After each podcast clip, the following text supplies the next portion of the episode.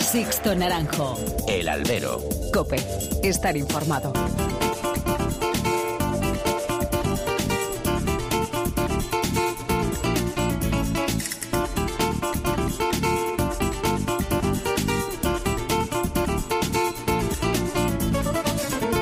Tal? Muy buenas y bienvenidos a esta nueva emisión del Albero, la cita con los toros que tenéis todas las semanas aquí en cope.es. Recibiendo un cordial saludo de quien nos habla de Sixto Naranjo en nombre de todo el equipo que hace posible este programa. Ya decíamos la semana pasada que el toreo se mueve y esta semana se ha comprobado.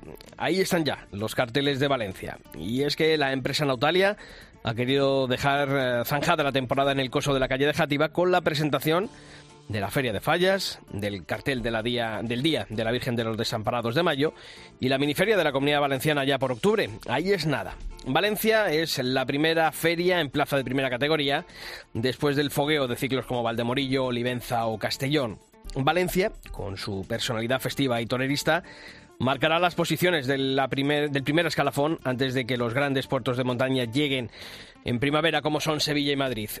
Y cuando uno echa un vistazo a los carteles del ciclo fallero, se da cuenta de que están todos los toreros de la parte de arriba, que conforman un armazón ya conocido más que de sobra desde hace años y años.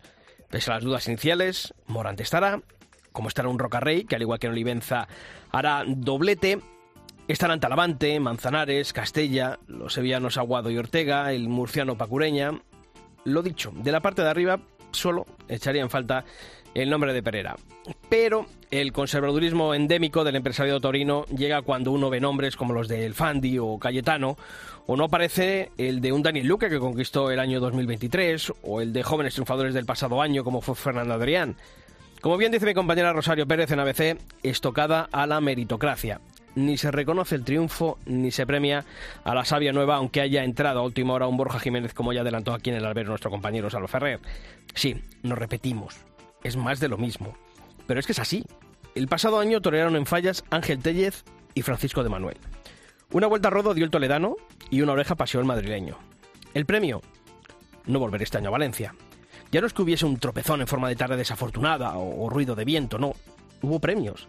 Y no hay recompensa mientras a otros se les sigue aguantando gracias a su paraguas protector. El aficionado sí, pero el gran público no sabe de estas intrahistorias taurinas y siguen yendo a las plazas los días de relumbrón al reclamo de las actuales figuras. Y de eso se aprovechan los empresarios. Pero, ¿qué ocurrirá si las empresas siguen sin sacar nombres nuevos? Futuras figuras que vayan siendo conocidas por ese gran público. El cortoplacismo sigue siendo la estrategia. Por eso me causa cierta levedad las frases manidas y tópicas de los medios paniaguados cuando tiran de palabras pomposas y hasta ridículas para el autoconsumo y el autoengaño del sector. Apoyar la fiesta no es bailar el agua, aunque agua es lo que necesita siempre el campo bravo. Pero esa es otra historia y hoy nos acercaremos a él. Comenzamos.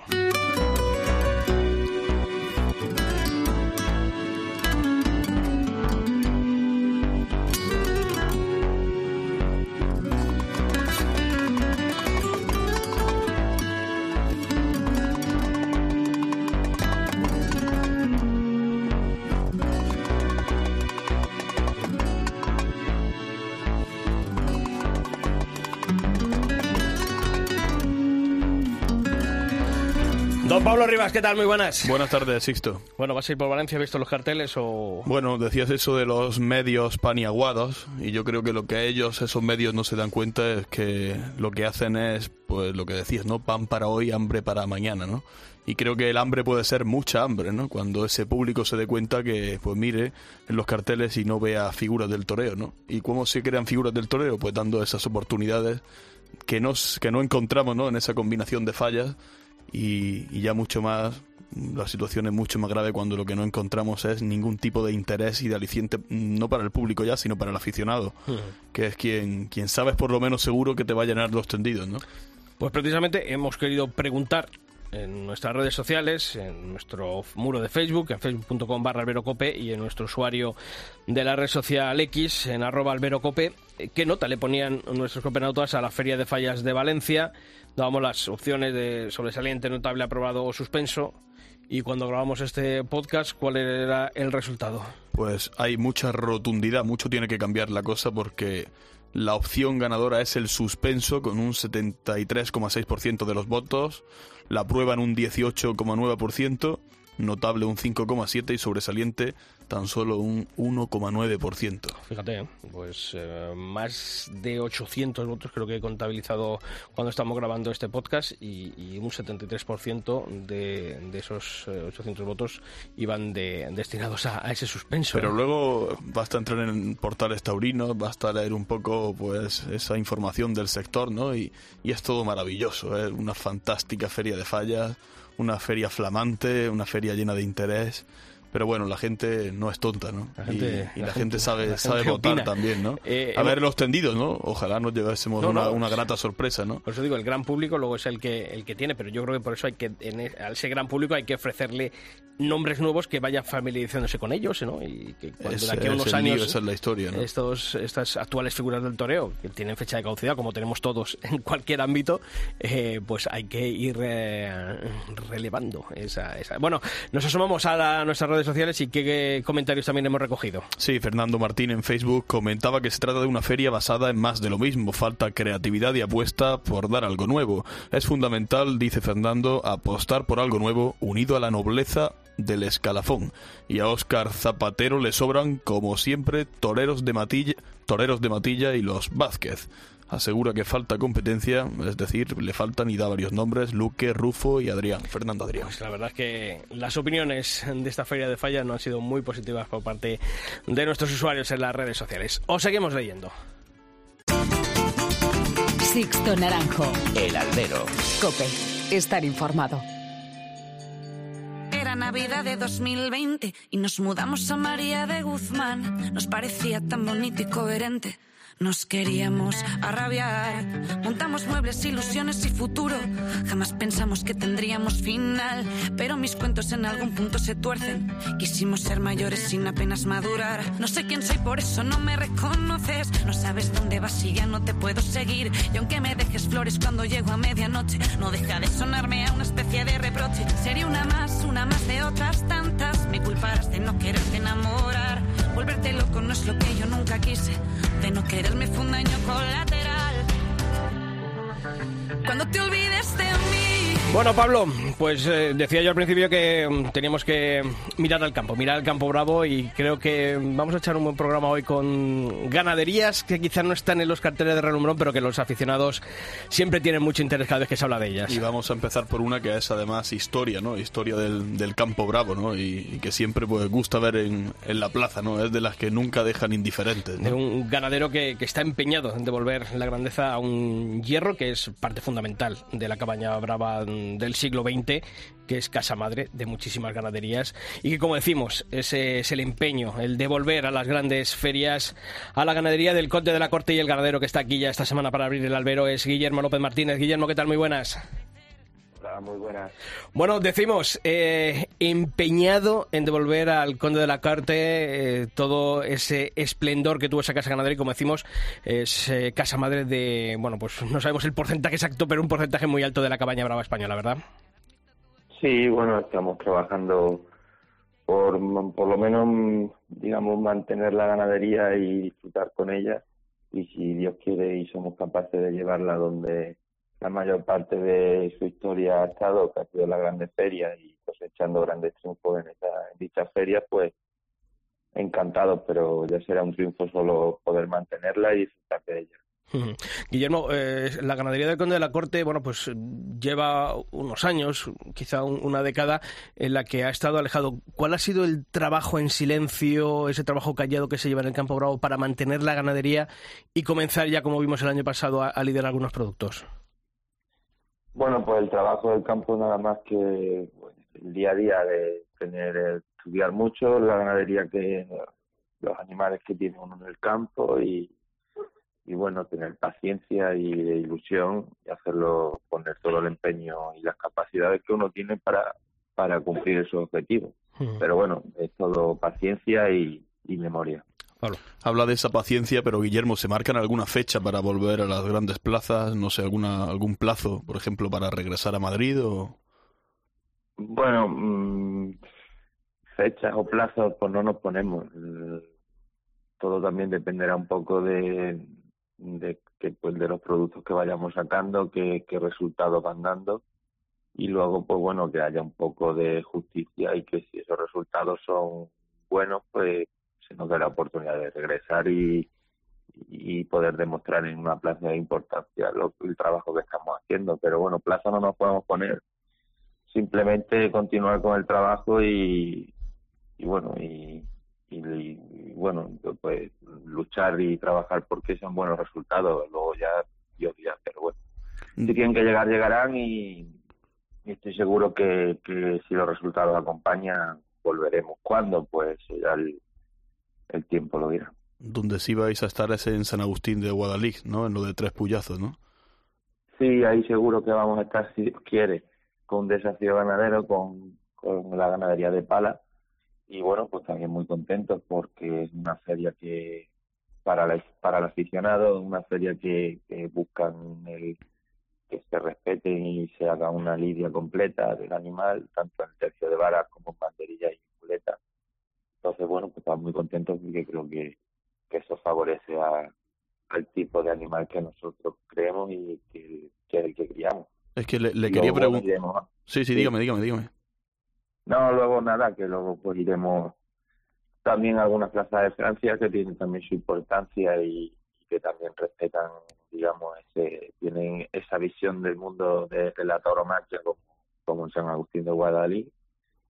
Y bueno, pues igualmente muy contento. Yo creo que este año presenta una temporada importante de esta nueva etapa que comenzamos hace ya siete años, porque bueno, va a ser el año que más vamos a lidiar desde entonces y, y que vamos a estar en algunas ferias que tienen importancia y, y bueno, pues se nos presenta una temporada ilusión. Quizá el toro lidiado el año pasado en, en Bifes en Saques, eh, bueno, pues esa ventana a la esperanza en, recuperar las características eh, que llevaron a lo más alto a la ganadería del Conde de la Corte, Guillermo.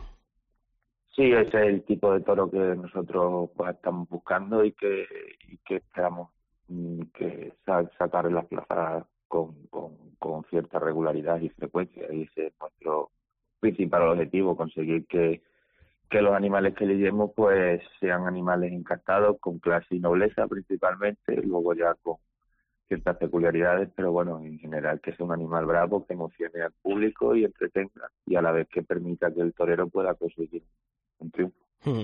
Siempre hablamos, bueno, pues del toro del conde de la corte, de las características eh, que le dieron fama, que como decíamos al principio eh, le hicieron ser, pues, casa madre de, un porcentaje altísimo de las ganaderías que se lidian hoy en día. Pero Guillermo quiere recuperar esas características o quieren un poquito más allá y hacer un toro como el que se está lidiando ahora, eh, bueno, pues en, este siglo XXI, en esta década ya del siglo XXI. En un equilibrio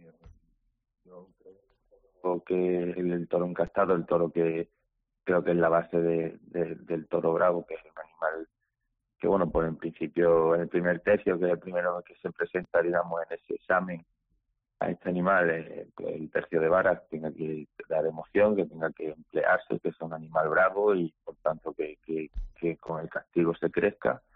Y luego, por supuesto, pues darle también la importancia que, que debe de tener y la que también creo que es el tercio de muleta, ¿no? Que, que sea un animal que dure, que tenga distancia, que, humille, a la vez que tiene que tener clase en su embestida, recorrido, y bueno, y sobre todo la nobleza en el campo, si no, no es posible que el torero se ponga adelante. Y entonces, bueno, pues buscar un equilibrio entre ambos tercios, digamos, y que tenga unas características que, que, que haga un que se convierta o se cree un animal completo en todos los tercios. Entonces, bueno, pues sí, hay que darle importancia a todo. Estamos hablando de, que va a lidiar con ese club tres puyazos, con la afición francesa. Este tipo de afición o esta afición lo que reclama, no sé si, si es consciente que a lo mejor ellos pues están más pendientes de la emoción que de, de esas palabras que mencionaba, ¿no? De calidad, nobleza, de clase. Bueno, depende, por ejemplo, en que eh, por ejemplo en San Agustín de Guadalí buscan todo, sí, verdad que en principio lo que buscan mucho pues es un animal que, que de espectáculo del caballo, pero luego también exigen que la muleta tenga un animal, sea un animal que, que tenga su unas actitudes necesarias para, para que el torero pueda triunfar y, y, también emocione, ¿no? Porque no el animal solo tiene que emocionar en el tercio de varas, sino también el de muleta. Creo que el San de Guadalix también lo así lo piden o lo exigen. Luego en Francia, pues, pues bueno, pues la historia de Francia no la voy a descubrir yo ahora, pero hay Francia, hay, hay plazas que miran un poco más, digamos, a ese tercio de vara, otros que, que miran más al tercio de muleta y otras que, que como San Agustín de pues buscan ese equilibrio. Y, y bueno, pues en eso estamos, pero desde luego estoy seguro, porque así lo he vivido, que incluso en aquellas plazas que miran tanto el tercio de vara, cuando un animal después en el tercio de muleta se para y, ya no quiere acometer, no quiere investir, también lo tienen en cuenta y, y, no, no les gusta del todo, ¿no? buscan un animal que, que el tercer, tercio pues tenga, tenga su juego y, y su espectáculo. ¿Cómo es Guillermo ese tercio de varas en su casa, en los tentaderos? Bueno, pues si sale bueno, pues eso todo depende de cómo sea el animal, pero bueno, si sale bueno, pues es un animal que, que haciéndole las cosas bien, dosificándole los puyazos y, y haciéndole las cosas como deben hacerse, es un animal que, que puede ir muchas veces al caballo.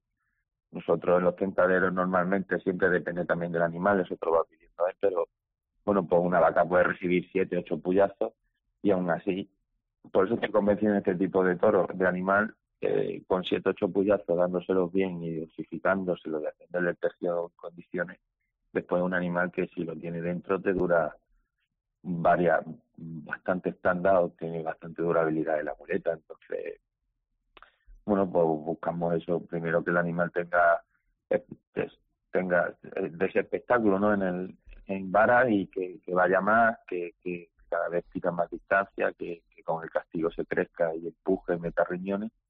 Y luego que en el tercio de muleta, pues ya meta, continúe con esa, metiendo riñones, embistiendo de largo, con recorrido y desplazamiento. Y, y haciendo las cosas bien, estoy seguro que un animal que lo, que lo tiene lo es capaz de cumplir con todo. Mm, Guillermo, ¿han ido, ¿han ido al campo a vuestra ganadería las actuales figuras para comprobar el trabajo que, estáis haciendo en, en el, allí en los bolsicos? Pues la verdad es que no, pero porque tampoco las estamos invitando. Estamos invitando sobre todo a, a, toreros o incluso novilleros que, que se enfrentan a ganadería, a nuestra ganadería o a ganadería digamos que, que, crían el tipo de toro en el que nosotros creemos y porque así creemos que debe de ser, porque bueno, este tipo de ganaderías en el campo son muy jugosas, están muy cotizadas, digamos, porque el entrenamiento es muy bueno, ya que, bueno, pues son animales que exigen mucho.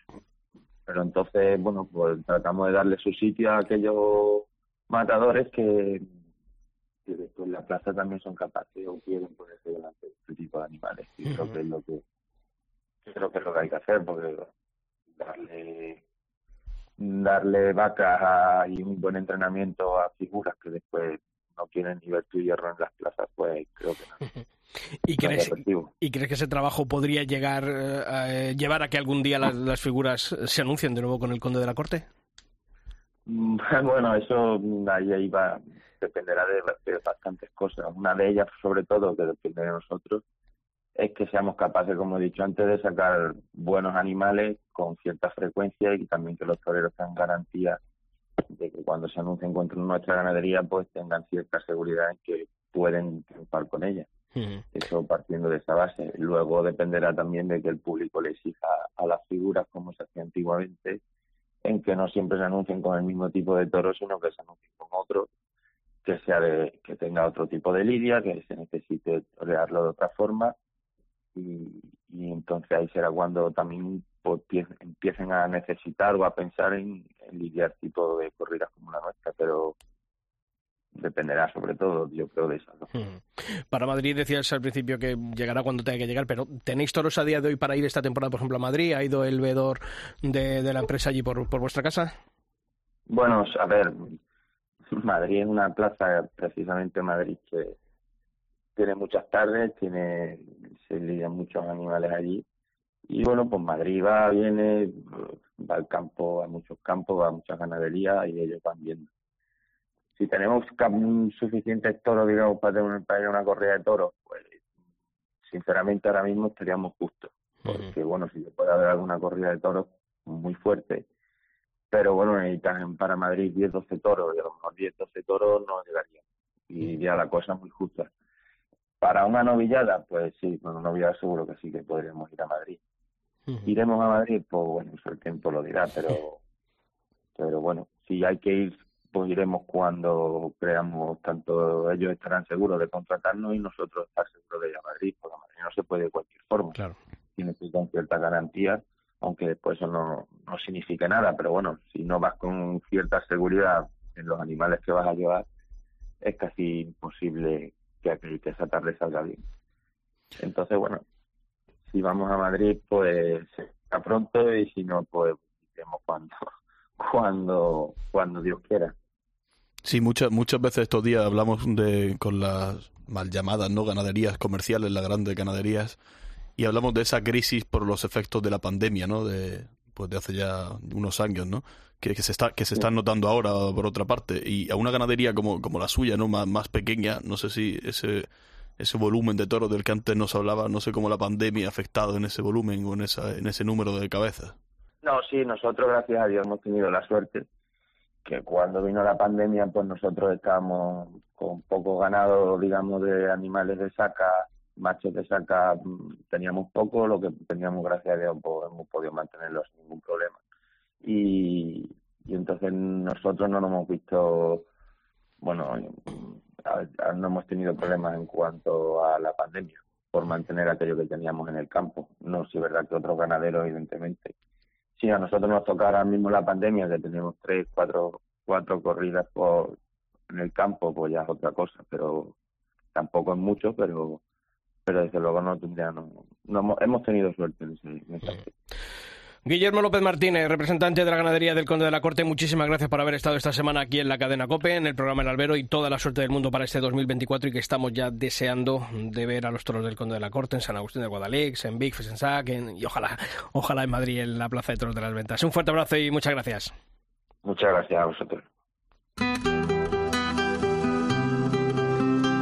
Sixto Naranjo. El Albero. COPE. Estar informado.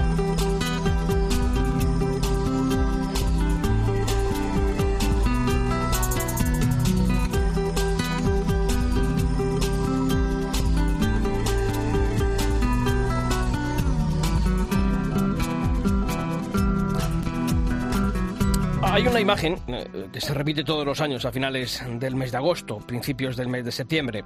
Los encierros de San Sebastián de los Reyes en la provincia de Madrid. Y hoy vamos a hablar, Pablo, precisamente de ellos en nuestra historia del albero. Y es que este año, además de esos encierros del verano que ya se celebraron, pues van a celebrarse los encierros de invierno. Serán este fin de semana con motivo de esas fiestas, las fiestas de San Sebastián. En años anteriores, en la tradicional capea de por San Sebastián, estando un poco de público, que es donde se ven las cosas desde, desde un pasito más atrás, el por qué no hacer, cuando entráramos a gobernar, por qué no hacer un, una fiesta de San Sebastián como se merece este municipio. ¿Por qué no hacer encierros? ¿Qué, qué, problema podía, qué problema había? ¿Por qué nunca se había hecho encierros? Acabas de escuchar a Carlos Volarín, el concejal de Seguridad y Festejos de San Sebastián de los Reyes, cuando el nuevo equipo de gobierno llegó al ayuntamiento después de las pasadas elecciones municipales de mayo lo tuvieron claro. Decidieron que había que hacer los encierros para estas fiestas de San Sebastián. Lo primero que hice fue hablar con la Federación de Peñas, con las peñas del municipio, pues también con corredores. Claro, los corredores, peñas y la Federación de Peñas, pues se les abrieron los ojos diciéndome, nosotros no es que la apoyemos, nosotros estamos completamente de acuerdo y sobre todo lo que queríamos dar un giro de 180 grados a, a las fiestas de San Sebastián Martín. Van a ser dos encierros, el sábado y el domingo. Los cuatro toros del encierro del sábado serán de la ganadería de Hermanos García Jiménez y los del domingo serán los de la ganadería de Ángel Sánchez Sánchez. Pueden ver, de hecho, estos toros en, cope.es. Desde el ayuntamiento indican que están comprometidos con las tradiciones. Están viendo ahora las, talanqueras montadas en enero. Claro, evidentemente, si nunca se ha hecho, pues al principio pues le, llama mucho la atención y se están haciendo muchísimas fotos. Los, los vecinos se lo ven muy contentos. La verdad que nos, estamos, nos están transmitiendo que al final es que había que hacerlo. O sea, el por qué no hacerlo. Todo el mundo dice, ¿y por qué, y, por qué no? O sea, ¿y por qué no se van a hacer una fiesta? ¿Por qué no vamos a fomentar las tradiciones? Después de estos encierros de invierno, o encierros blancos como lo han llamado, por la tarde van a tener lugar las tradicionales capea. Eh, el viernes habrá una cabestrada además y un pregón que por primera vez va a hacerse desde el balcón del ayuntamiento. El encargado de pronunciarlo va a ser el ganadero de Monte Alto, Agustín Montes. Nos ha contado Agustín que no es la primera vez que hay espectáculos de toros por San Sebastián. Se traían tres o cuatro vacas y se hacían unas capeas allí en, los corrales que había muchas casas de labor grandes y ahí y ahí nos entreteníamos, ¿no? Yo no he llegado a conocer los encierros, aunque creo que lo sabía, pero yo no lo he conocido. Agustín nos cuenta que está muy orgulloso de todo el pueblo de San Sebastián de los Reyes y nos dice que siempre ha estado entregado a él, desde que sus padres, por ejemplo, abrieron una fábrica de pan. Eh, yo, llevo toda la vida ahí en San Sebastián de los Reyes, pero aparte de ello, eh, mis padres, eh, mis padres empezaron, pusieron la primera fábrica de pan ahí en San Sebastián de los Reyes en el año 1939 y ahí han estado luchando y luego tuvieron nosotros somos cuatro hermanos y, los cuatro hemos estado unidos y ahí hemos tirado del carro todo lo que hemos podido y entre hornos, panes y pasteles, el joven Agustín decidió que quería ser torero. Era su sueño. Yo quería haber sido torero, pero, pero eso era muy difícil y además hay que valer. Y yo no valía. Entonces luego pues, mi carrera terminó siendo ganadero, que siempre he estado, estado ligado al toro de una forma o de otra porque mi padre era muy aficionado. Perdimos un torero, pero ganamos un gran ganadero. En este pregón, Agustín Montes quiere agradecer a San Sebastián de los Reyes todo lo que le ha dado en la vida. Así que ya sabéis, el próximo fin de semana, encierros por San Sebastián, en San Sebastián de los Reyes. Las historias del albero. Sixto Naranjo. El albero. Cope estar informado. Lo mal que estoy y lo poco que me quejo, lo mal que estoy y lo poco que me quejo. Siempre me levanto con el pie mirando al suelo, la voz muda me saluda desde lejos, me regala su silencio, pero yo me hago el sueco mirándome en el espejo y el espejo me devuelve su reflejo. Sin el mío yo lo asumo y sigo pero no me fío. Mi autodiagnóstico sin un éxito mínimo así que me deprimo lo mal que estoy y lo Bueno, pues ahora Pablo es turno de hablar con otro ganadero que sigue en la lucha por un encaste como es el de Vega Villar y que año tras año sigue contando también con el, con el favor de los aficionados. Sí, pues sobre todo yo creo que por ese interés ¿no? que despierta, ¿no? Lo hemos podido ver pues en esos certámenes de novilladas, ¿no? Que para el aficionado pues son precisamente tan ilusionantes, ¿no? Para los chavales también. En, 2023 yo creo además hubo motivos para, para la esperanza en esta apuesta como el triunfo que tuvo esta ganadería en la Feria de Novilladas de Calasparra. Así que vamos a hablar con Jesús Cobaneda, que es el ganadero, y Barcial, la ganadería. Jesús, ¿qué tal? Muy buenas. Hola, buenas tardes a todos. Bueno, eh, estábamos hablando de, esta apuesta por un encaste como el de Vega Villar. No sé si tildarte de loco, ¿no? Por seguir esta, esta apuesta familiar ganadera por un encaste como el de Vega Villar y por una ganadería como la de Barcial. Bueno, pues como bien has dicho, es una apuesta familiar que mm, casualmente este año cumplimos 100 años de la, ganadería de la antigüedad y pues es básicamente familiar, es el encaste que la familia ha querido tener y, seguimos luchando. Ha estado en lo más alto, ha estado en momentos más difíciles y ah, hemos, hemos conseguido nuestro sitio y pretendemos pues seguir manteniéndolo el tiempo que podamos. Has dicho una ganadería con sus altos y bajos a lo largo de estos 100 años, como cualquier ganadería, y sobre todo con, con esta extensión en, en cuanto a trayectoria. ¿En qué momento está la ganadería a día de hoy de, de Barcial? ¿Cuál crees que es el momento de la ganadería, Jesús? Bueno, pues vamos a ser realistas. Como te he dicho antes, pues eh, ha habido momentos muy buenos en la época de los años 40 hasta los años 60. Todas las figuras demandaban las, los barciales, los patas blancas, en plazas de primera. Y bueno, pues ahora por desgracia, pues ya no es, lo no es demandada por las figuras. Y en el momento en el que estamos, pues es una ganadería de las que se consideran turistas o castis minoritarios o, incluso duras, llamadas duras. Hmm. Y ahí pues estamos ahí, somos conscientes de que hay muy pocas plazas en las que se lidian este, estos tipos de, ganaderías. Estamos muy agradecidos y nos vamos manteniendo. Hmm. ¿De cuántas vacas sementales cuenta a día de hoy la ganadería? Pues ahora mismo habrá unas 90 vacas y tenemos tres sementales. Mm. Con esto, eh, ¿cómo se puede jugar además con una ganadería eh, tan cerrada en, lo genético para, bueno, pues para intentar ¿no? que, siga teniendo esa vitalidad la, sangre de Vega Villar? Pues es muy complicado, es muy complicado. Hemos pasado unos años muy malos debido a, precisamente por la consanguinidad. En el tema sanitario, pues lo afectaban mucho las vacas, aparte de que las parideras son muy cortas, eh, las vacas abortan, los becerritos son propensos a tener enfermedades y morirse. Y lo que vamos haciendo, pues vamos eh, abriendo líneas. O sea, si cogemos un, echamos un semental, le procuramos echar eh, vacas que sean lo, menos parientes de él lo posible. Pablo. Sí, con esa, con ese volumen, ¿no? De, de cabezas, ¿no? No sé si, no sé para cuántas novilladas dará para esta, esta próxima temporada, del centenario además. Pues esta, esta temporada tenemos de momento cuatro novilladas. Dos ya están colocadas, van a ir a, Francia. Para nosotros Francia es muy importante. Porque una es la de Ceret, ¿no? Una es la de Ceret. Una es la de Ceret y otra es en Ortez. Y allí, como te comento, pues se nos valora más que en... Aquí en España también se nos valoran en otras plazas, como pues puede ser Calasparra, como puede ser la zona de, Navarra, la zona, zona de Madrid. También tenemos un novillo que va a ir a, a Villaseca de la Sagra, a la concurso. A la concurso. Oye, em, ¿os hubiese gustado repetir en Calasparra después de bueno pues del triunfo del, del año pasado?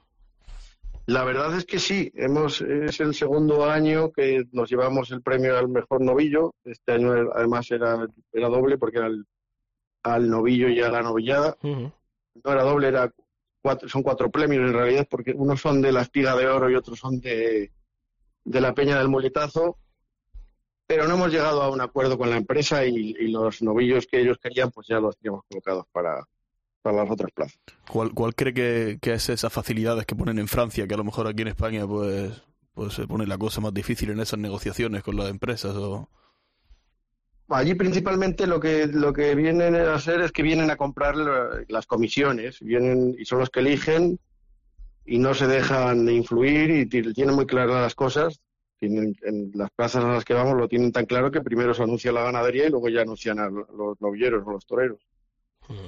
Jesús, Madrid, te tengo que preguntar por Madrid. Ha habido intentos mm, por diversas circunstancias, no se ha podido lidiar algún ejemplar que, que incluso ha llegado a estar en los corrales de, las ventas también para algún festejo en formato de concurso. Eh, ¿Hay algo para Madrid para este 2024? Que los aficionados de Madrid sé que tienen muchas ganas de, ver, de volver a ver un toro, un novillo de Barcial en, las ventas. Bueno, pues la verdad es que el año pasado y este año hubo contactos con la empresa que tenían interés en en adquirir novillos o toros, pero cuando han venido ya la cabecera ha pasado lo mismo. Está ya cogida y, y no tenemos ahora novillos para Madrid. Las dos novillas que quedan no son para Madrid. Oye, mm, le hemos preguntado antes también a, Guillermo López, el, ganadero del Conde de la Corte, por ganaderías como la tuya, fíjate, centenaria. Estamos hablando que estamos en el año 2024, eh, las características del toreo, mm, también las ganaderías que ahora demandan las, las figuras, van por unos derroteros que quizá algunas ganaderías, bueno, pues eh, tienen otras características y otras eh, otros lados positivos, ¿no? Que también tienen las vuestras, pero ¿hacia dónde quiere caminar la ganadería de, de Barcial? ¿Mantenerse en su esencia? buscar una evolución también en la bravura. Eh, ¿Cuál es el trabajo por el que estás apostando, Jesús? Hombre, es, mantenerse en un equilibrio que es muy complicado, porque somos conscientes de que, de la lidia ha evolucionado de la época de, los años 50 y de cuando triunfaba esta ganadería, ha evolucionado mucho. El toro de Barcial es un toro que se emplea mucho en el primer tercio, en, en, el, en el tercio de varas, y, y lo que le acusa mucho es cuando se le hace mal el tercio de varas, cuando no se le mide, cuando se le coloca mal, cuando se le dan puyazos fuera de sitio, pues luego se queda muy mermado para los, para los siguientes tercios. Hmm. Y no sé, no sé si, si realmente nota el, el, cariño del aficionado, ¿no? Muchas veces siempre vemos, pues eso, hablamos de las empresas, de, de esos acuerdos que muchas veces no se llegan, pero no sé si nota ese cariño del aficionado, ¿no? Incluso como decía hace un momento Sisto, ¿no? En este 2024 en el que incluso las figuras del toreo pues van por otros derroteros, ¿no? Pero no sé si ese cariño de la, de la afición sí lo, sí lo nota, Por supuesto. yo diría que exclusivamente nos debemos al, aficionado, porque son los que lo demandan, dado que mm, raros son los empresarios que se fijan en nosotros o, los propios toreros.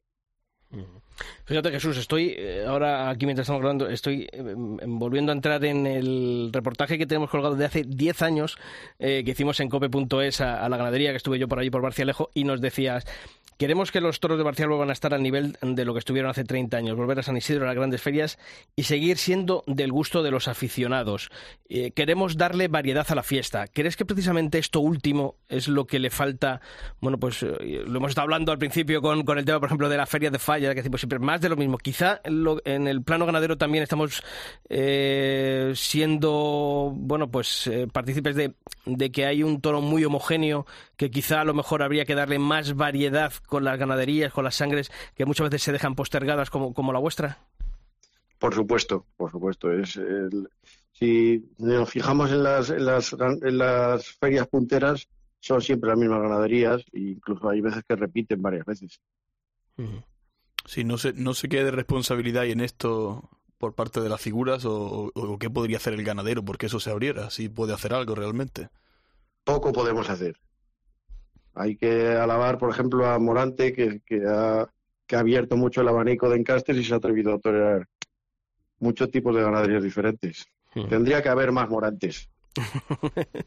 el problema es que nada más que hay, hay uno. ¿Habéis tenido algún contacto con él? Bueno, porque hoy ha sido un, él ha apostado por una ganadería, bueno, hermana, prima hermana, como es la de Paco Galache. ¿Habéis tenido algún contacto con él o ha habido la posibilidad eh, de que Morante también se apunte a, a algo de Barcial? La verdad es que no, pero no nos importaría. Oye, hemos estado hablando también un poquito, bueno, pues de, la selección. ¿Cómo son vuestros tentaderos en, en vuestra casa? Eh, ¿Son duros, son exigentes? ¿Por ese número de cabezas a lo mejor perdonáis algo eh, en búsqueda de, de, otras características que, que sí pueda tener la, la, vaca? ¿Cómo son esos tentaderos? Hombre, pues hay, hay, muchas cosas que hay que tener en cuenta, pero nosotros, para nosotros, el, como os, os he indicado antes, el tercio de varas es fundamental es donde se ve la bravura y se busca pues que una vaca, un toro que acuda a los engaños, que vista por abajo, que tenga emoción y que luego pues que tenga duración. Hmm. Antes, justamente, bueno, pues hemos hablado con, con varios ganaderos y nos comentaban también eh, distintas palabras, nobleza, clase, no sé dónde quedan esos dos términos, por ejemplo, en, o calidad, nobleza, clase, calidad, no sé dónde quedan esos términos en su ganadería o si realmente lo que se busca es esa casta, esa emoción. Nos fijamos más en la casta y en la emoción. Pero también es importante que, el, que, meta la cara bien y que, y que pueda permitir al torero también pues, pues desarrollar su, su, su, toreo, que es su obra de arte. Pues Jesús eh, Covaleda, que te deseamos toda la suerte del mundo en esta apuesta, en estos 100 años que cumplen este 2024 la ganadería de Barcial, que sea también un, año de éxitos, que esas cuatro novilladas pues nos den motivos para los que seguimos apostando por este tipo de ganaderías, nos den también esa satisfacción en el, en el Así que sea, que sea un gran año, Jesús. Un fuerte abrazo y muchas gracias. Muchas gracias a vosotros. Porque siempre estoy penando, yo les digo, pobre de aquel que oculta su llanto, un ladrillo no sabe llorar. Esta semana también queremos eh, cerrar este programa mm, dedicado a ganaderías en las que confiamos, en las que seguimos teniendo mucha fe y que el siglo XXI eh, tiene su hueco para ellos. Por eso también queremos hablar esta semana aquí en el albero con José Joaquín Moreno Silva, el ganadero de la ganadería de Saltillo. José Joaquín, ¿qué tal? Muy buenas. Muy buenas, Sisto. Bueno, 2024. Eh, el año pasado no lidiaste mucho. Eh, este año, ¿qué tenemos para, para la ganadería de Saltillo preparado? Bueno, el año pasado fue con ciertos problemas, pero en fin, lidié poco. Este año lo tengo bastante, creo que bastante mejor. Este año pues iremos a Madrid con Corredino Villada, Jamón de la, la y lo demás está prácticamente hecho pero vamos, no quiero no quiero decirlo en este momento porque a lo mejor tiene mal agüero. Hmm. Oye, vuelves a Madrid después de unos años sin, sin, lidiar. Madrid, como siempre, al final marca la pauta, ¿no? Porque hayas tenido buenos resultados el año pasado, por ejemplo, en Francia, pero parece que el eco que tiene Madrid, eh, eso no lo quita, o sea, no lo da ninguna otra plaza, quizá. Hombre, eso desde Madrid al cielo. nunca el infierno. Lo que pasa es que Madrid, bueno, yo no lidié el año pasado, lidié el año antepasado, que es un toro francamente bueno, el que le tocó a Pepe Moral. José Joaquín, el año pasado, y como siempre suele ser también habitual, eh, Francia es un baluarte ¿no? también de, los toros de, Saltillo y donde siguen confiando a tope con, vuestra ganadería.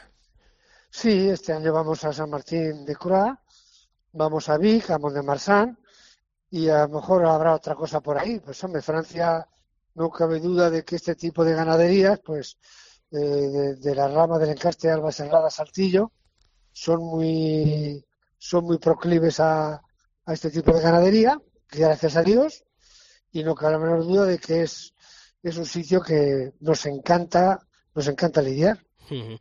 José Joaquín, eh, ganadería de Saltillo, ganadería más, más que centenaria, eh, un encaste, bueno, pues que por el que seguís apostando, la verdad que muy, muy poquitos ganaderos eh, en el campo bravo español. ¿En qué momento está la ganadería, según cree José Joaquín Moreno Silva? Pues hombre, yo la ganadería son camadas y hay veces que hay una camada que sale muy buena y tú crees que la cosa sí está, está al alza y de repente viene otro año pues yo este año que vamos a lidiar 30, 40 o 50 animales, es un año que pues prácticamente cuando acabe el año podré hacer un resumen mucho mejor, ¿no? Yo sinceramente pues por los tentaderos que he hecho, por los sementales que tengo, lo que pasa es que esto, esto es tan sumamente complicado que cuando tú, esto es, esto es, no he visto nada en la vida que tenga una cura de humildad más grande que es el ganadero. Porque las alegrías duran muy poco y las tristezas duran bastante. ¿Y por qué en pleno siglo XXI, en el 2024, hay un ganadero que sigue queriendo apostar por este tipo de toro? ¿Qué te lleva a seguir confiando en esta ganadería, en este encaste? Bueno, a mí me llega porque yo esto lo mamé con mi abuelo Félix, lo, con mi padre yo tenía lo Durcola, que no cabe duda que es una ganadería buena y que tuvo sus momentos sensacionales. Y yo, sinceramente, y ahora mismo la edad que tengo y, y toda mi vida, a lo mejor si no fuera ganadero de Saltillo no sería ganadero es un, es un encaste que me encanta, me encanta verlo en el campo, me encantan sus reacciones. Hemos visto en Madrid, hemos visto a, hemos visto eh, a Vierga, hemos visto a Gallito, también hemos visto a ratas, ¿no? Pero bueno, que es una ganadería que tiene esos contrastes tan duros y tan recios que a lo mejor van en mi carácter. Y claro, cuando uno mm, cría un toro como, como el que crías tú, eh, con esta, este encaste como es el, de Saltillo, pero luego escucha a otros compañeros, bueno, pues hablar de otros términos, de otros conceptos, eh, el gatear, el volcar la cara, la flexibilidad, no sé, uno como ganadero de Saltillo, ¿qué, qué piensa? No, yo, por ejemplo, cuando a ti te hablan, te hablan de lo que pasa en Honolulu, pues cómo coloca la cara, pues cómo tal, pues cómo eh, son unos términos que en mi concepto no están, los respeto y no cabe duda que, eh, que no me gustan, no me gustan, aunque, aunque no cabe duda que, que, hay, hay, ganaderos excelsos, que, pero eh, yo, por ejemplo, hay, ganaderos excelsos que me encantan las corridas, pero ese tipo de corridas, si fuera mía, pues no me gustaría ser yo el ganadero.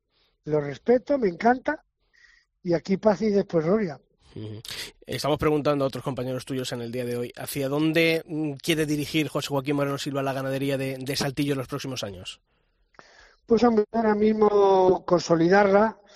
Yo lo que quiero es eh, darle el punto máximo a, las virtudes de Saltillo. Saltillo siempre sus virtudes han sido la humillación y ha sido, ha sido la casta claro, combinar humillación, casta y empuje mm, y torabilidad. Que la duda porque aquí lo que queremos es un no para entonces eh, combinar esas cosas lo mejor posible y ser capaz de, hacerlo. José Joaquín, ¿hay alguna reata todavía de, ese palmeñito que tuvimos aquí apadrinado en el albero? Sí, hombre, la vaca. Y precisamente el año pasado se le dio un toro en Ceret un, hermano que me encantó, que le tocó precisamente, creo que fue a Sánchez Vara, que uno le metió la espada, pidió la vuelta al ruedo, me encantó. Y para este año hay son, algo. son familias, son familias, una familia muy, muy de Saltillo. Pues José Joaquín Moreno Silva, agradecerte como siempre tu atención aquí con el albero con la cadena COPE y desearte toda la suerte del mundo para este 2024. Muchas gracias a todos los aficionados y que tengamos suerte y que pasemos un año taurino francamente bueno. Un abrazo, ganadero.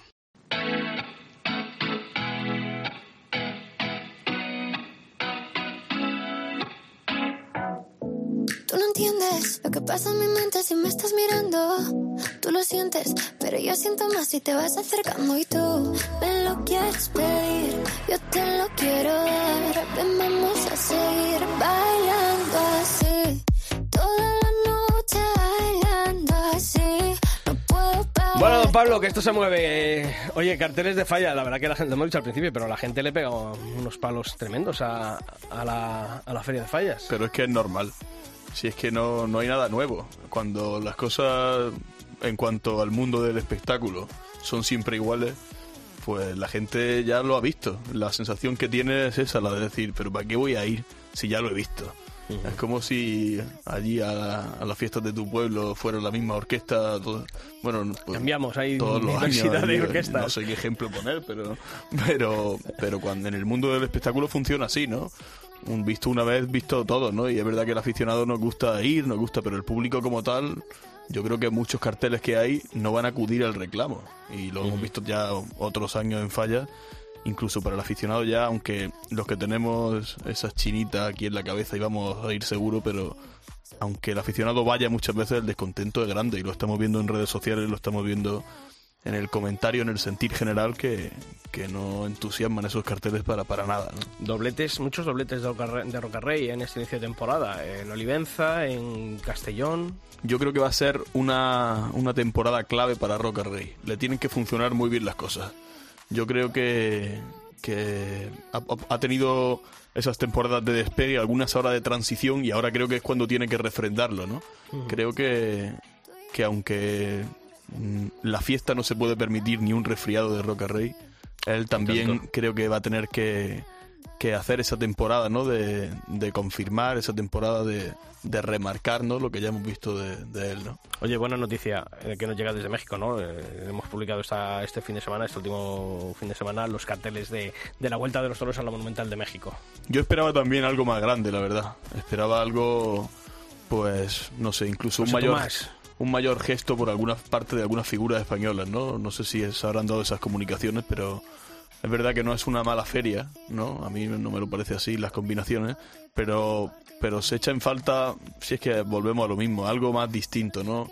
Que dé la, la, la sensación de realmente esto es un acontecimiento, ¿no? Sí, sobre todo no sé si estás de acuerdo conmigo. Totalmente, sobre todo porque hay que demostrar la fuerza que estamos vendiendo que tiene la México, la Monumental de México. Y ¿no? el problema está en que no sé. Con esos carteles no yo sé no sé hasta dónde va a llegar el tirón en taquilla, ¿no? Luego de esto que puede ser, se nos puede volver en contra, ¿no? decir, pues fíjense, bueno, tampoco ha pasado nada porque no haya estado abierto si luego al final va, pues esa, el numerado como mucho y bueno, poquito más y, y creo que eso es peligroso, ¿no? Es peligroso de cara a esa imagen, ¿no? Que queremos vender que se estaba echando en falta los toros, la falta de libertad en México, en la México, en la Monumental y resulta que ahora no vaya a ser que, que peguemos el petardazo. Y eso pasó en Barcelona cuando se continuaban dando festejos con la amenaza. Era uno de los argumentos clásicos, clásicos, clásicos. Acuérdate que, que era ese el, argumento, ¿no? Si no va nadie, ¿no? Basta con ver una, una tarde, ¿no? Los tendidos como están, ¿no? Sí, es triste, pero es así, ¿no? Hay otras manifestaciones culturales que no tienen por qué justificar, ¿no? Su, el número de personas que asisten, ¿no? Para, para su defensa, ¿no? Mm, Todos los museos del mundo son deficitarios al Estado y, y nadie cuestiona, ¿no? Su validez. Pero aquí parece que sí, que hay que, Tenemos hay que justificarse, todos ¿no? los días diciendo si va más o menos gente a los toros para seguir defendiendo, Así defendiendo esto. Oye, eh, Luque, feria de Manizales y triunfador, ¿eh? En el mismo plan en el que terminó 2023, han comenzado el 2024. Cuatro orejas, eh, el trofeo catedral de, de Manizales y, y ya se están saliendo ese, ese cartel, ¿no? Eh, nuestro compañero de Copa Sevilla, Carlos Cribel, en Sevilla Toro, decía, bueno, hay distintas posibilidades de, ese domingo resurrección en Sevilla del que comentábamos la semana pasada aquí en la tertulia de Albero, ¿no? Si estuviese Rocarrey, si no estuviese, si pudiese entrar eh, Morante, eh, un cartel podría ser Morante, Castella y Rocarrey, otro Morante, eh, Luque y Juan Ortega. ¿Tú por cuál apostarías de los dos? ¿O cuál te gustaría? Hombre, yo lo que tengo claro es que a Luque hay que abrirle, hay que abrirle el camino. No tiene ningún sentido ni, pero sobre todo volvemos a lo mismo para el aficionado. No tiene sentido para el aficionado que, que se haga un, un boicot, ¿no? Más por otras por otras figuras, ¿no? Y yo, hombre, a mí lo que me gustaría sería verlo con, con Andrés Rocarrey. Eso sería lo que, lo que me gustaría. Eso es lo que nos gustaría. Y, y bueno, se habla también de esa posible encerrona, ¿no? En Castellón, que no se sabe si sí, si no. Esta no. semana presentar los carteles. la No está la cosa clara, pero, pero bueno, lo que está claro es que yo tengo muchas ganas de ver a Luque. Yo creo que es un toreo que va marcando una evolución y que, y que da gusto verlo, ¿no? A nadie, a ningún aficionado, pues le puede desagradar ese toreo, ¿no?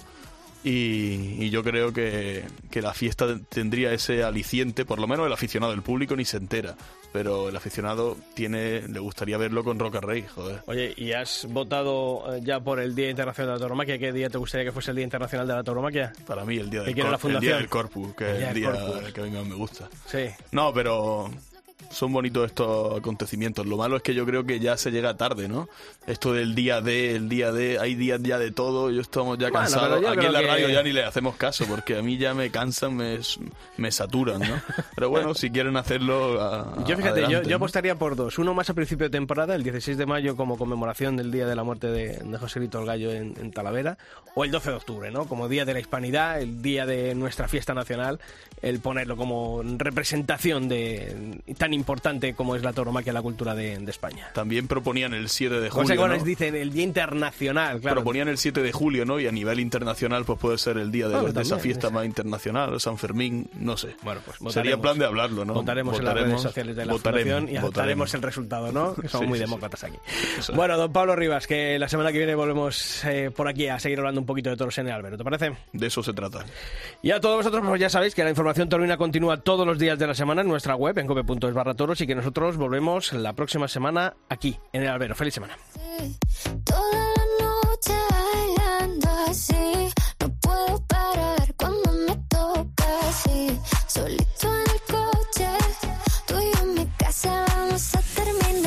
Bailando así,